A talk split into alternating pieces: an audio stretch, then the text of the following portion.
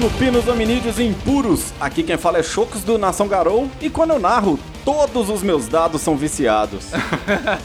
Olá, mestres, narradores e jogadores, aqui é Thales Almeida e desde 2001 Lobisomem Apocalipse é sangue nas minhas veias. Salve nação RPGista! Aqui quem fala é Ufigorn, a ruína dos Yotun, Auron cria de Fenris de Posto 6. Mesmo eu sendo Posto 6 nessa narração, eu tenho que dar o comando de voz, aqui a liderança, para o meu mestre. Esse que narrou por 13 anos uma crônica espetacular. Hoje ele vai ser o host do episódio e eu estarei aqui, ó, só de orelha. Então, Thales, é contigo. Cara, é uma grande honra finalmente gravar sobre Lobisomem Apocalipse depois de tanto tempo gravando Dado Viciado, ouvindo Nação Garou e narrando, óbvio, né? Então vamos começar logo falando sobre o jogo, que até o presente momento tem quatro edições. Confere, Chocos. Confere, estamos ansiosos pelo W5. Ainda não saiu. Vamos ver, vamos ver o que, é que vai virar, mas estamos lá esperando. A primeira edição saiu em 1991, logo depois do sucesso de Vampiro à Máscara. A segunda veio em 1994, com aquela capa sensacional. É aquela da garra, é? É, aquela que tem uma isso. garra parte, É. cara, aquela capa é linda demais, velho. Demais, é muito massa, muito massa. E ela abre com a história, né? Uma história em quadrinhos do Albert, a Mary Cabra e o Evan, que são personagens centrais do Lord Lobisomem. Depois veio a terceira edição, no ano 2000. A quarta edição em 2013, com Isso. as ilustrações do Steve Prescott, que são incríveis, né? E essa quinta edição agora prevista para 2021. Aham. É, então, sobre o conceito do jogo. Quando você pega, por exemplo, Vampiro à Máscara, Vampiro é definido como um jogo de horror pessoal no qual você interpreta uma pessoa amaldiçoada pela maldição do vampirismo e ela é condenada a fugir do sol e tomar sangue de outras pessoas pela eternidade enquanto ela perde a própria humanidade. Esse seria o conceito de horror pessoal do jogo. É, fora isso, e um monte de poder da hora, né? Que- que- é, Ah, é um horror pessoal, mas que tu é tipo um super saiyajin, tá ligado? Então, ó, como é horrível. Se tornou isso, né? Se tornou isso, mas não era a ideia inicial. Apesar de ter um glamour em torno do horror pessoal e todo aquele aquela aura gótica em volta. É, não, mas assim, vocês concordam que, indiferente de ter todos esses poderes, é mais o jeito que você narra que vai dar o contexto mesmo nesse horror ou não, né, cara? É, até porque é um jogo muito, é um jogo muito adulto, não é todo mundo que é, que vai acabar sabendo desenvolver, né? Mas A Peppa Pig adora, por exemplo. Eu gosto disso. É muito adulto. é, já lobisomem é horror selvagem. E aí, como é que a gente define isso, Chocos? Vem pra mim essa carta.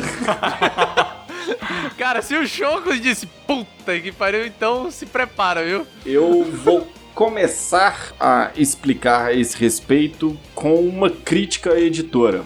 Já que estamos no dado viciado, eu sou completamente viciado em Lobisomem Apocalipse, gente. Tipo, completamente. Eu adoro, tenho os livros, sou maluco, eu li essa porra toda. Não só leu como traduziu, né? É que o cara tá sendo humildão aqui. O cara veio pra cá pra ser humildão, não, filho. Pode, dar carteirada, tá? Tá, tá bom, beleza. Mas, enfim, sem dúvida nenhuma, deve ser a parada que eu mais gosto, tá ligado? Eu Tipo, gosto de lobisomem e depois eu gosto de RPG, né? É, não, isso total, isso é muito verdade. E tomara que a patroa não me escute falando disso. Mas beleza. Vai, ó, vai ficar só entre nós três aqui, ninguém tá ouvindo, não te preocupa. Mas assim, eu acho que a White Wolf ela veio com uma proposta toda narrativista. É, é até meio bizarro quando a gente vê as primeiras propagandas dos cenários dela. Ela falava é uma renascença em jogos de RPG. Isso são palavras da White Wolf, tá, gente? E aí eles vêm com toda essa história, só que devido talvez uma exigência do mercado e tal, os livros têm lá várias coisas a respeito de combate e tal, etc. Então, quando você fala que Vampiro é um jogo de horror pessoal, mas que depende de como ele é narrado, eu acho que isso é por causa do texto barra mecânica que ele não faz com que o jogo ele seja exatamente aquilo, de forma que os jogadores eles vão levando o jogo para um outro caminho, tornando o jogo mai- muito mais político do que um jogo de horror pessoal, a medição de força de poderes políticos e por aí vai, a guerra entre os clãs, essa coisa toda. É porque, como realmente se trata de um jogo adulto, o pessoal tem que entender que a pegada é outra, tá ligado? Sim, Porque, por exemplo, normalmente quem vai jogar isso, é, pelo menos na minha época, era assim, o povo era muito empolgado. Então todo um malcaviano não era um cara com, com um certo, tipo, uma bipolaridade nem nada, não. Era só um cara fazendo idiotice o tempo todo e justificava, não, eu sou malcaviano, tá ligado? Malcaviano de pantufa. É mais ou menos isso, eles não pegam a, a, a- a parada da narrativa. Sim, sim, exato. Então, assim, O Lobisomem ele é um jogo de horror selvagem, justamente porque desde o início ele tem um, uma base meio xamânica, vai, uh, das sociedades nativo-americanas muito forte. Ele é. tem esse embasamento, essa base é, de onde ele vai construindo. É claro que eles vão pegando coisas de mitologias de diferentes cantos do mundo, mas. Ele vai buscar essa, o animismo em todas as culturas, né? Exato. Em todos exato. os continentes. Exatamente. Desculpa a ignorância, o que é animismo? Animismo é você atribuir sentimentos, pensamentos, volição a elementos naturais, a pedras, ao, a chuva, ao raio, ao sol, até aos animais também. Entendi. Em tese, seria a primeira religião desenvolvida pela humanidade é um estágio de uma evolução religiosa da humanidade. E esse uhum. seria o primeiro estágio. Onde os, os eventos naturais, a, a, natureza ao seu redor, possui uma alma, ela tem um espírito, tá? E depois de algum tempo vai rolar alguma antropomorfização, onde aí você vai ter que, sei lá, o deus Poseidon, por exemplo, é ele quem governa os oceanos. Então, graças a essa figura antropomórfica, os oceanos eles se movem daquela maneira por causa da vontade desta, muitas aspas aqui, pessoa. No animismo, o oceano ele tem um espírito, ele tem uma alma, ele é repleto de significados e ele se move daquele jeito porque assim ele o é. O espírito é daquele jeito. Mas tô sendo muito raso, mas é mais ou menos nesse sentido, essa coisa do animismo aí. E aí, a ideia é essa: o mundo tem uma alma e o mundo tá indo pro caralho. É, acaba que, que definir como horror selvagem, apesar de ser uma boa definição, principalmente como introdução ao jogo, não é suficiente para trazer do que se trata Lobisomem Apocalipse. Acho que é, uma definição mais completa seria horror selvagem, jornada espiritual e tragédia épica. É um épico porque você está lutando contra o mundo, você está lutando contra o, o, contra forças cósmicas e ao teu lado também tem forças cósmicas e você próprio foi destinado a isso esse conceito, ele não tá lá no começo, quando o garoto descobre a sua natureza, quando ele sofre a primeira mudança, a menos que faça parte do background dele, que ele já vinha sendo ensinado pela sociedade garoto. Mas aos poucos ele vai descobrindo a natureza espiritual dele, aí a coisa vai se desenvolvendo para além do conceito de horror selvagem, mas ele sempre tá lá. Eu, eu acho que isso tem muito a ver com as evoluções das edições do, jo do jogo também, Thales. Tipo, as primeiras edições elas são, elas são mais micro. É uma crítica que eu tenho, a, da mesma forma como eu fiz a crítica a Vampiro, é uma crítica que eu tenho a Lobisomem, que eu acho que o metaplot, é, a galera foi ganhando. Eu imagino que isso seja uma vontade do mercado, mas o metaplot ele foi ganhando uma importância, as pessoas foram se importando com aquilo e a pessoa ia querendo então que o personagem dela viajasse o mundo inteiro para no final salvar o mundo. Uhum. Nas primeiras edições de Lobisomem, em especial a primeira, ela é muito local. A primeira edição de Lobisomem é assim: o seu ponto principal é aquele local. Tipo, foda-se se o mundo todo vai pegar fogo. Eu quero salvar é este único pedaço de terra aqui porque ele é importante para mim. Então a coisa ela vai escalonando no épico e eu tenho um pouco de pé atrás com isso porque eu acho que quanto mais épico a coisa vai ficando, eu acho que ela fica mais galhofa. Porque aí você é um guerreiro que quer salvar o mundo. Descaracteriza pra caramba, cara. Na minha crônica, isso acabou acontecendo e por muito tempo eu achava, eu achei que a culpa era minha, até eu começar a entender que não tem como fazer de outra forma quando chega num nível de anciões lutando contra encarna, sabe? Você passa ah. muito longe daquele conceito do, do, lobisomem que entra em frenesi, que ele tem que lutar é. contra a própria natureza e que ele defende um território. Existe uma plataforma pela editora que eles chamam de Storytellers Vault, que é onde você você pode criar con conteúdo e se você publica conteúdo por lá, você pode inclusive vender esse conteúdo. Então, vou aproveitar já aqui agora também e também fazer um jabá. Uhum. O pessoal pode encontrar o Nação Garou nas diversas redes sociais, só se procurar por Nação Garou. A gente tá aí no Spotify, tá no Discord, Instagram, Facebook e Twitter. E no Storytellers Vault, você vai achar lá, pode procurar por Nação Garou, sem os acentos. Aí é só dar uma olhada lá e dar uma conferida. Então, eles vão te dando uma guia sobre onde você encaixa aquele material que você está escrevendo. E aí ele vai explicando um, muita coisa sobre o sobre a linha. E aí quando ele fala da primeira edição de Lobisomem, um dos temas que é a luta por essa moralidade que o lobisomem tem e que ele tá muito ligado ali ao mundo real, tá? Isso é a primeira edição. A segunda edição, você já vai abrindo esses conceitos, já vai tratando mais, é, já é mais importante qual a tribo que você faz, as outras raças metamórficas, como que você é, vira um metamorfo e por aí vai. A terceira edição, então você já tem esse, essa coisa num macro já é sobre salvar o planeta, vamos dizer assim. Uhum. Uma ameaça impossível, essa toda essa angústia existencial que você sente e essas guerras antigas. Então é, é interessante você ver como que o, o, o, próprio jogo, e essa é a minha crítica em, em relação a Lobisomem Apocalipse, como que nessa renascença de novos jogos, a White, a White Wolf ela sai de um ponto onde você vai tratar, você vai jogar um pouco o foco ali no personagem, que essa é a primeira edição, é uma coisa local, você lidando com as coisas ali ao seu redor, tanto para vampiro quanto para lobisomem e ele vai escalonando e se tornando uma coisa em que no final você tem que matar o dragão final. Que era a grande crítica que eles tinham a outros sistemas. Mas sabe o que é também? É porque é o peso que o título carrega, Lobisomem ou Apocalipse. Sim. Os editores talvez tenham se sentido na obrigação de, gente, e o Apocalipse entra onde nisso aqui que a gente tá fazendo? Ele é só uma coisa que o Garou assiste e não pode fazer nada a respeito? Já seria uma tragédia sem esperança? Ou ele pode tentar algo? Uhum. E aí, nesse tentar algo, eles vão ter que criar todo um, um background, um, uma jornada com heróis, com grandes armas, com, enfim, profecias, algo que possa pelo menos dar um, uma possibilidade de vitória, ainda que remota. E aí você acaba levando a história para esse lado também para bater com o tempo de julgamento e tudo mais. Uhum. Mas eles poderiam, de fato, eles poderiam não ter é, deixado o que foi criado no começo, a forma como era. Sim. Ou eles poderiam ter aproveitado o conceito de posto para escalonar para dizer, até aqui a tua luta é de uma forma, quando e se você conseguiu chegar, por exemplo, a Adrien, posto 3, Gente, eu pronuncio tudo em português, quase tudo, viu?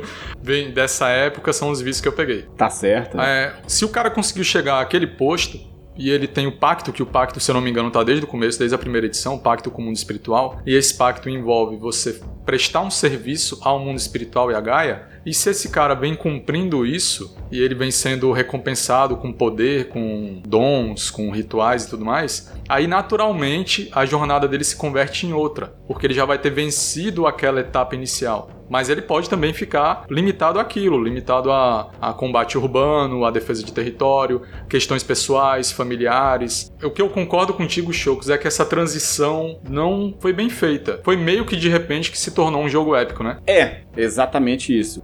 Porque antes, até assim, você tem lá as histórias do Albrecht, né, na, no conto inicial ali do livro e tal, etc. Você se identifica com o Evan, que é quem tá passando pela primeira transformação ali agora, e você vai entender, você vai, junto com ele, assimilar alguns. Uh, você vai acabar assimilando os conceitos. Uhum. No decorrer das histórias do lore de Lobisomem Apocalipse, dos novels e a coisa toda, o personagem principal, ele já é o Albrecht e não o Evan. Então você vê o cara, ele pegar uma coroa de prata, ele virar o rei dos Garou, ele lutar a última batalha do apocalipse, matando, não sei das contas. Porra, você quer fazer igual aquele cara. Você é. não quer ser o coadjuvante daquela história, tá entendendo? acaba tendo uma subversão desse conceito e você joga a coisa e fala assim: opa, beleza, eu sou um lobisomem agora, eu quero salvar o mundo. Cara, junto desse horror selvagem, e aí tem uma coisa meio, é, meio Lovecraftiana, é que não tem jeito. Você está travando uma batalha perdida. E isso deve ser algo muito central no jogo de lobisomem. Mas aí como que você faz isso? Porque se você está fazendo uma, uma única batalha pelo fim do mundo, você vai narrar para o seu jogador perder aquela batalha. Isso é frustrante para o jogador, porque é, você colocou ele lá para enfrentar um dragão, chega no final o dragão mata ele.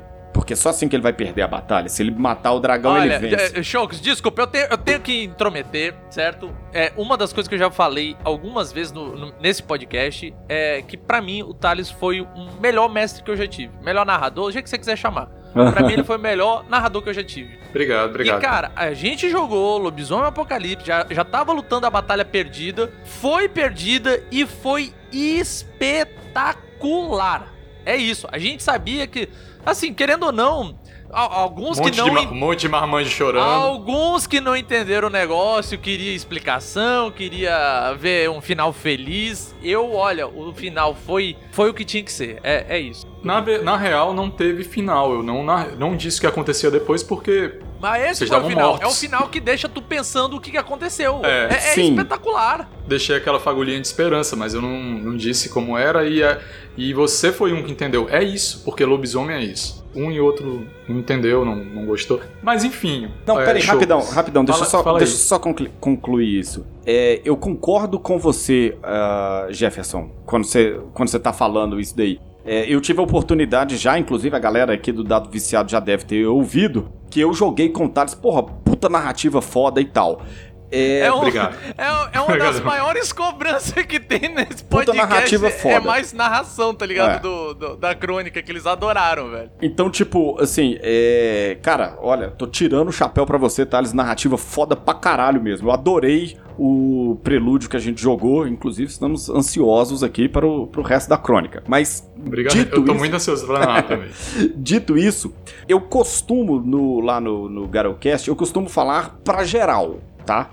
E. O, a- infelizmente, a maioria dos narradores e dos jogadores não tem essa pegada do tipo, eu perdi, eu né, lutei e perdi e o jogo foi bom. Existe a coisa do ganhar, tá? E não é todo narrador que tem uma habilidade de fazer com que uma derrota seja algo que impulsione uma história ah, de maneira positiva. Assim como também não é todo jogador que consegue ah, relativizar isso daí e entender a coisa desta forma. É, eu, eu. Uma das coisas que eu acho que vai melhorar no Brasil, porque querendo ou não, tipo, o Jovem Nerd é uma. É, é um gigante da Podosfera e ele trouxe muito RPG e agora ele acabou de narrar o, o Cutulo. E. Cutulo é essa pegada, não existe final feliz. Cutulo é só de mal a pior. Ou tu, ou tu morre ou tu fica louco, tá ligado? E como o pessoal viu isso, começou a entender que às vezes o jogo, pra ser bom, não necessariamente todo mundo vai sair vivo, não necessariamente você vai vencer. É, Aham. isso me enche um pouquinho de esperança que talvez entendam a pegada assim do lobisomem apocalipse, saca? Bota fé, bota fé.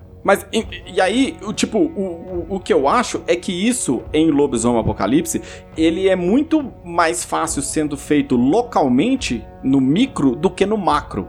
Nenhum exemplo em que, se você tem que lutar uma última guerra, uma última batalha, aí vai ter aquele que você, ah, enfim, morreu lá e tal, o, o jogador ficou frustrado porque ele não conseguiu impedir o apocalipse, a coisa aconteceu. No entanto, existe o conceito, isso no macro, no micro, de você dar uma vitória pírrica pro cara. Onde ele vence e aquela vitória ela representa absolutamente porra nenhuma. Porque ele foi pro. pro, pro quadro geral, pro- né? É, exato. Cara, é, um problema dos livros é que tu tem uma- um jogo de horror pessoal, que é Vampiro, e você que é o desenvolvedor do jogo sabe que em algum momento você percebe que é um jogo difícil de jogar como você pensou ele. Imagina a sua aparição também. Eu Aham. não sei nem como definir. O- É horror, horror. É o horror do pior, né? É o pior do É pior. o horror do horror. E, e também é muito complicado porque você tá falando em morte o tempo todo. Morte, tragédia, niilismo. E, e a, sabe? e a pior, a, pior coisa que, que te acontece, que tu puder imaginar, né? É sempre isso, cara. Não, é, que- é e, e, horrível. tipo, i- imagina você morrer e descobrir que era melhor que, que não houvesse nada depois. É. E aí tu tem lobisomem, que é um horror pessoal e também uma tragédia. Cara, o que representa bem lobisomem pra mim? Claro que tem muitas imagens possíveis. A que eu lembro agora, sabe aquela cena de Avatar? Não é a lenda de Aang, não. Avatar, os. Smurfs gigantes. Quando a árvore é derrubada e você já se apegou, você já entendeu Sim, sim, qual é o lance da árvore. Cara, sim.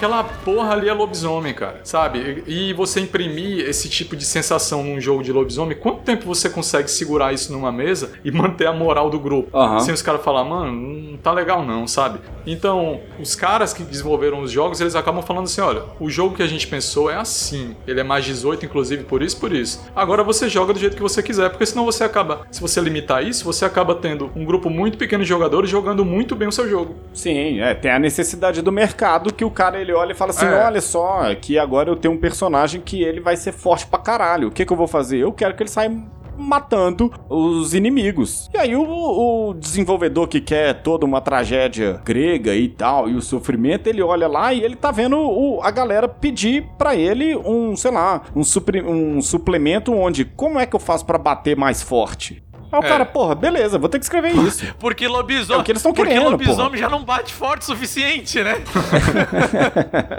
É, então o lobisomem quis abraçar o mundo. Aliás, não, acho que não é nem que quis abraçar o mundo, ele quis já te ganhar de primeira, ele quis se cativar. Tanto que é um jogo que você ou compra de primeira ou você não curte. Aham. Você pega logo. Primeiro, porque quando você vem pra uma história de lobisomem e você abre o livro pela primeira vez, você tá esperando o licantropo, Sim. que a gente tá acostumado dos filmes e tal.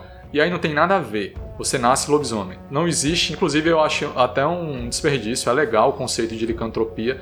Claro, não tô falando que deveria ser licantropia. Eu quero dizer assim, por exemplo, a licantropia poderia estar no cenário como uma tentativa da Wyrm, por exemplo, de emular o que é um lobisomem, sabe? Mas não fica igual. Fica como uma doença Uhum. mas não tem. E aí, além disso, além desse conceito de ser um conceito mais xamânico, do lobisomem como um guardião do- das florestas e do mundo espiritual, o lobisomem está inserido em toda uma história que vem junto dele, de que o mundo é vivo, de que há uma deusa que criou todas as coisas, abaixo dela tem uma tríade, e aí vem toda um- uma bagagem de conceitos enorme que te coloca em outra coisa que não tem nada a ver com o que você pensa que vai jogar quando você chega. Conforme eles vão aparando as arestas, eles também fizeram isso que, que você falou de irem modificando um jogo que era mais um, um horror selvagem micro para uma, Uma tragédia épica. uma tragédia épica.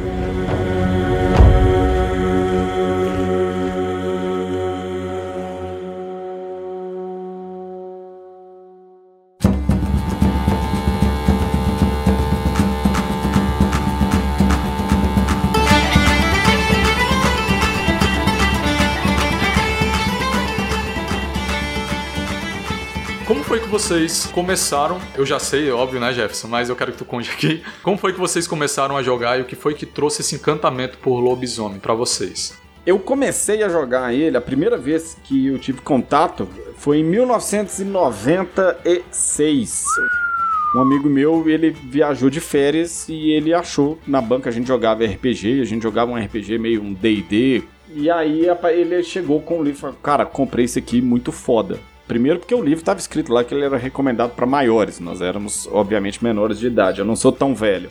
Além disso, o livro tinha a capa rasgada. E o livro começava com HQ. E sangue pra tudo. Eu falei, puta, esse jogo aqui é muito foda. Aí eu comecei a ler. A gente começou a jogar. E eu me apaixonei. Eu, o Lobisomem é um jogo de paixões, eu acho. A fúria não é só a raiva. É meio que tanto que as emoções do lobisomem estão à flor da pele, que tanto que ele ah, se deixa levar por essas emoções. Mas então aí- eu acho que é um jogo sobre isso. E completamente isento de política aqui, gente. Por favor. Ah, mas se você consegue olhar o mundo à sua volta e você acha que não tem uma coisa errada com o mundo, esse jogo não é pra você. Cara, é isso mesmo, é isso, é É isso. como os Garou, eles se sentem. Eles sentem que o espírito do mundo está machucado de uma determinada forma. E que o mundo sente isso. E eles, por serem filhos desse mundo, criação desse mundo, eles sentem a dor deste espírito. Porra, o jogo, ele é de paixão. Porque você olha assim e fala assim, cara, você cria essa identificação. Eu, no caso. Eu também, cara. Eu, aliás, você, Jefferson, fala aí sobre a tua Não, chegada. cara, o, o meu papo com lobisomem é só pancadaria. Não, sacanagem.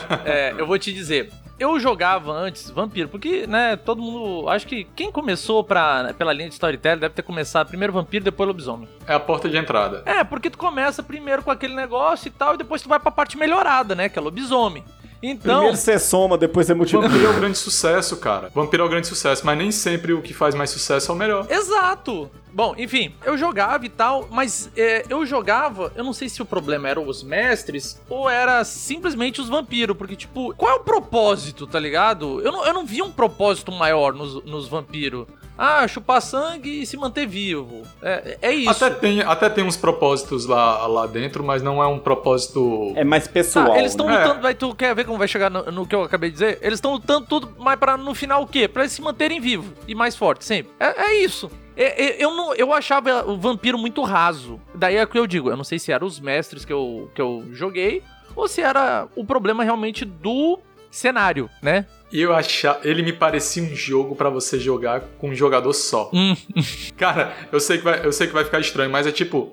Em que momento. Eu, eu, me perguntava assim, tá, em que momento é, me importa no jogo, pela história que a gente tá criando aqui, se fulano vive ou morre? A menos que seja para me proteger. Porque são criaturas egoístas, são criaturas que vivem em função da própria existência, amaldiçoados. É. Mas, gente, gente, é, eu quero só falar uma coisa antes. Dá para fazer um monte de coisa legal com vampiro. Dá para jogar, dá para ter histórias incríveis, tá? Simplesmente é uma questão de o que tocou os nossos coraçõezinhos foi lobisomem. É, tanto é que esse episódio é lobisomem, não é vampiro. Voltando, um cara me apresentou: olha, tu gostou do sistema? Eu, é, o sistema é bacana, é fácil, até bolinhas e tal, soma um aqui, soma outro ali e joga os dados, dá certo. E deu, ah, beleza, cara, tem um outro cenário do próprio sistema. E deu, ah, é, como é que é? Lobisomem. Deu, opa, peraí. Aí ele, pois é, a, a, a proporção é algo tipo assim: um lobisomem peita cinco vampiros. E eu, caralho, meu irmão, eu quero jogar isso. tá vendo o que, o que que pega o cara no começo? Aí eu fui jogar e tal, só que o mestre era ruim. Era bem ruimzinho, bem ruimzinho. Mas deu pra entender a parada, né? Mas nunca mais joguei depois. Aí eu soube que o Thales jogava com uma galera aí que eu conhecia e eles jogavam. Deu, caralho, eu quero ver, né, essa narração que sempre que a galera se encontrava, o assunto era a mesa do Thales. Uhum. Aí quando os caras chegavam assim, cara, a gente foi lá, foi na memória do mundo pra fazer não sei o que, deu caralho, que viagem louca, velho. Mano, que jogo é esse que. Esse não é o lobisomem que eu joguei. O meu era pancadaria só. Aí até que eu fui lá, né? Eu, eu, eu, fui assistir uma vez, pô, achei foda pra caralho, lá na casa do Henrique. Aí depois eu, eu fiquei encantado, porque o, o Thales descrevendo as paradas e era uma coisa muito fantástica. É, já numa parada meio épica, a gente já. Os caras, né? Os caras já eram posto 5 e tal. E deu, pô, perguntei, né? Pô, cara, tem como deixar eu jogar e tal, não sei o quê. E, e os caras gostavam de mim, né? Os brothers lá. Daí, não, é, cara, põe ele para jogar e tal. Aí ele criou um personagem. Joguei com esse personagem. E devido a uma inconsequência minha, eu me matei. Literalmente eu me matei, tá ligado?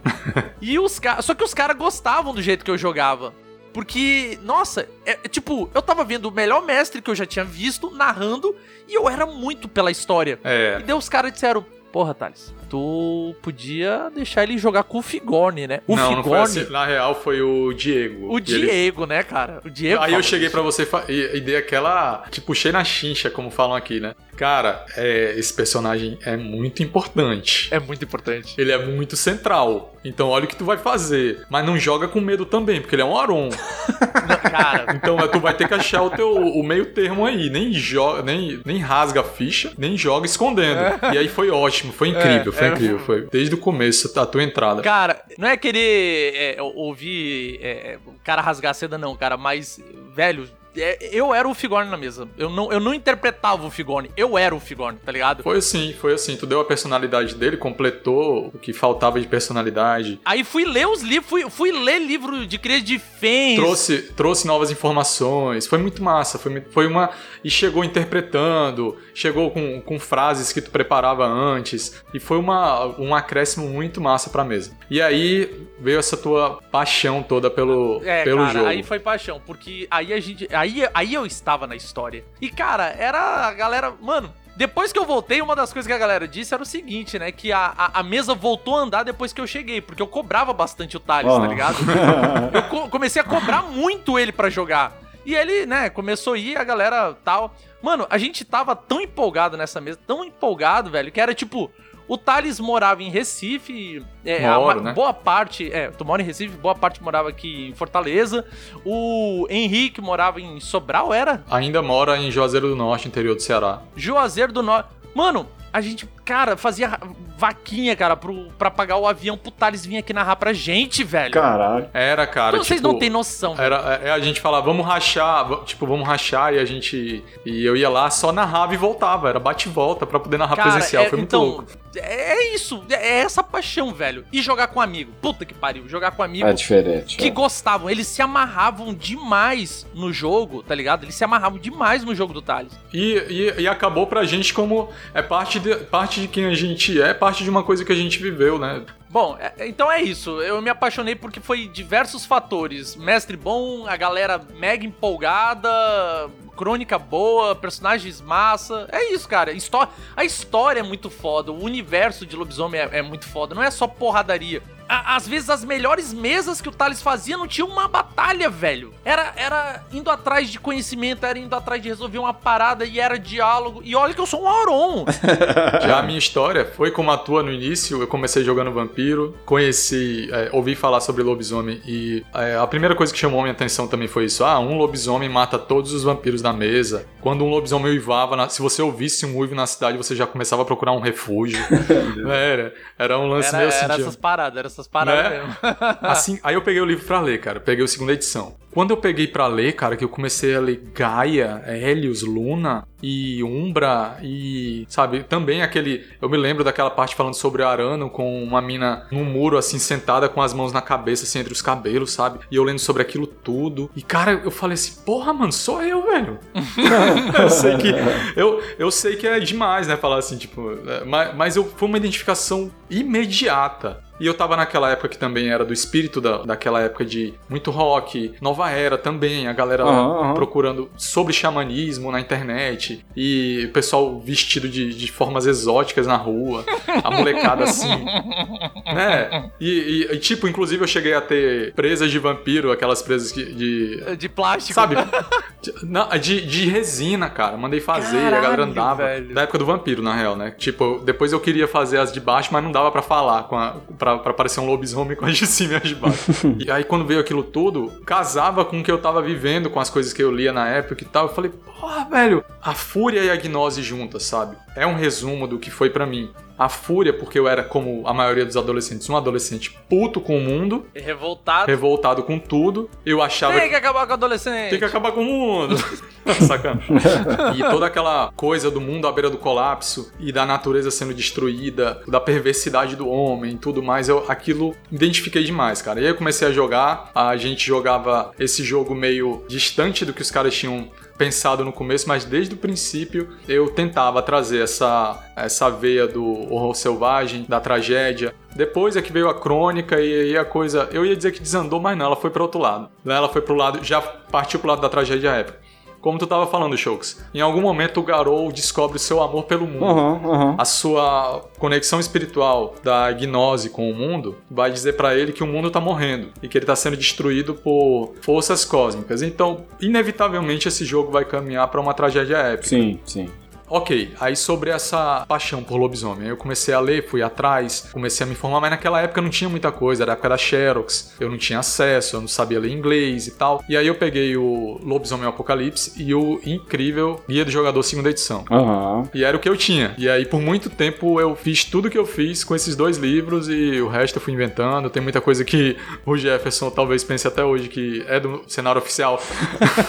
Mas eu sempre frisava, gente, tem muita coisa que não é do cenário oficial. Não, quantas vezes ele já disse assim, Jefferson, para, cara, isso aqui foi eu fiz pra minha mesa, velho, isso não é oficial, não sei Mas o quê, aí, tá ligado? aí, cara, era. É porque mas é difícil segurar, botar um freio na, na empolgação, cara. Eu, eu sou muito Aí, empolgado. mas aí, resultado, né? Pra terminar essa, essa minha história. Cara, o lobisomem deixou, e a gente e ainda tem deixado, né? Deixou uma, uma marca assim, cara. na- quando a gente começou a jogar e a gente ia pros shows de rock, a, a nossa matilha, né? A galera andando junto. E a gente começava a uivar no meio do show. E a gente fazia festa lá no quintal lá de casa com fogueira. E colocava música céltica. E, sabe, a gente andando com colar de ossos. O Henrique fez uma tatuagem do Zuctena no, no braço. Andava, sabe, a gente pirou naquela época. e, e foi isso, sabe? E aí, puxando, jogando pra ti de novo, Chocos. Não, an- antes, antes, antes, antes, antes, antes, desculpa. Tu fala Chocos, tu fala Chocos, a gente falou até em off, mas que você disse que ia perguntar pra ele.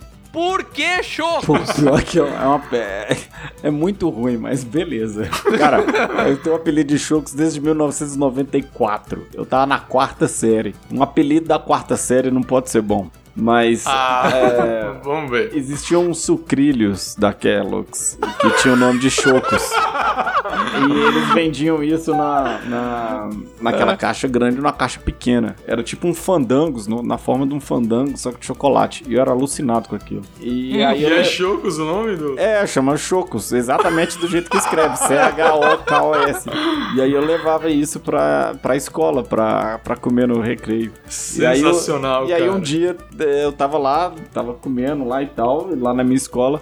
Faltou, tava faltando um menino pra jogar o futebol lá que a galera jogava no recreio. E aí. Chama o Chocos. É, um, um amigo meu foi, fa- falou assim: ah, chama o menino do Chocos. E aí todo mundo começou a rir e a gritar: ô Chocos, Chocos, Chocos. E aí eu, eles estavam me chamando, eu fui entrei na quadra pra poder jogar. Naquele dia eu ganhei um apelido e eu nunca mais voltei a ser Matheus. Quase ninguém sabe, meu nome é Matheus. Cara, eu, eu acho isso deve ser um anagrama muito louco, cara. Chocos com alguma coisa do, do mundo espiritual. O cara deve vir de Cronos e ele deve ter feito.